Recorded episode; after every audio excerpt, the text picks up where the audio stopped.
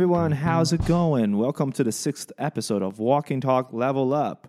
Walking Talk is a project by Inglês com Javi Carneiro and it's brought to you by yours truly, Vini Ramos. So, how's everybody doing today? You guys doing okay? Doing all right? How's the week been so far? Well, my week has been really great and I hope yours has too.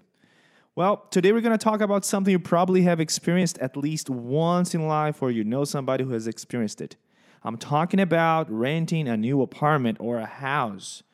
So, you guys already know the drill. Let's listen to the dialogue. So, I found a new apartment. I didn't know you were moving out. Yeah, my lease is up and I need a cheaper place. How much is the new one? 400 per month, all bills paid. Plus, it's a two bedroom. Whoa, that's a good deal. I know, it's a steal. I'm moving in Thursday. There are very interesting things to learn in this dialogue. I want you to listen to it one more time. So, I found a new apartment. I didn't know you were moving out.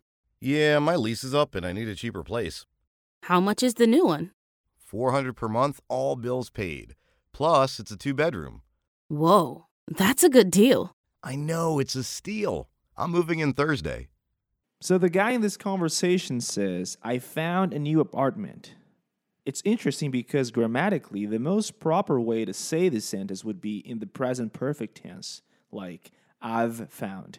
However, it's very common, especially in an American English, to use the past simple in informal conversations. So you actually have two options here I found or I've found. Let's first repeat in the past simple. Say, I found.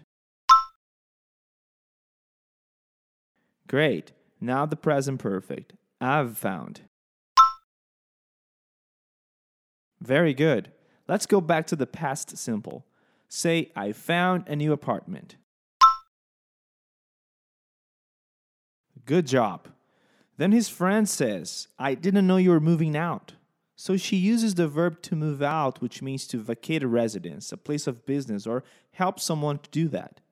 So, whenever you were considering living somewhere else, that's what you're going to do. You're going to move out of a place. So, repeat after me I didn't know you were moving out. Say it again. I didn't know you were moving out. Awesome. Then he says, Yeah, my lease is up and I need a cheaper place. Notice he uses the expression is up. He says, My lease is up, which means his contract has expired and he needs to move to a new place. Not only that, but he also emphasizes he needs a cheaper place. Repeat after me. Yeah, my lease is up and I need a cheaper place.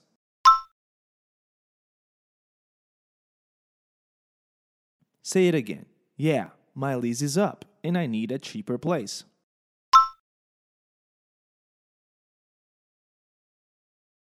You remember that rule about adjectives, right? Whenever you are comparing things, we add the letters E and R to the short adjective. So cheap becomes cheaper.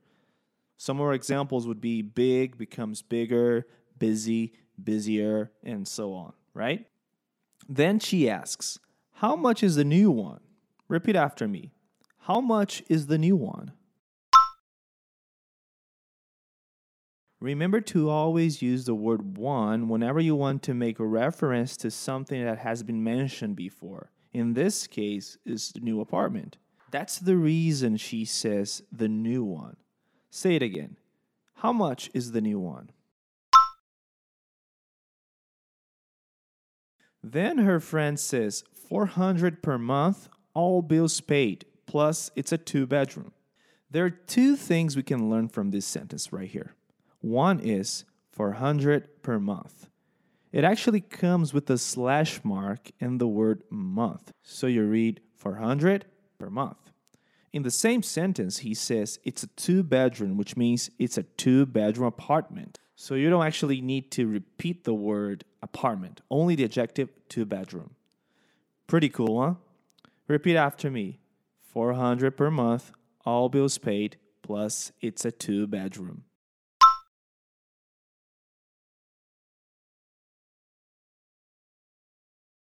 Say it again 400 per month, all bills paid, Plus, it's a two bedroom.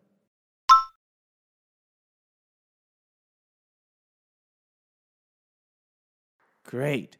Then she says, Well, that's a good deal. We use the word whoa, W H O A, to express surprise. So every time something unexpected happens and you want to express surprise, you can say, Whoa. So repeat after me. Whoa, that's a good deal. Say it again. Whoa, that's a good deal. Then he says, I know, it's a steal. I'm moving in Thursday. Man, here's another expression which is great. It's a steal. Repeat after me. It's a steal. It's a steal means you're buying or paying for something at a very good price that it's surprisingly low. That means you can buy or pay for something at such a cheap price that you will feel as if you're almost stealing it. So repeat this sentence after me. I know, it's a steal. I'm moving in Thursday.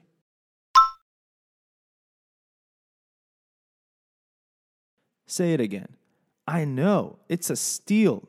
I'm moving in Thursday.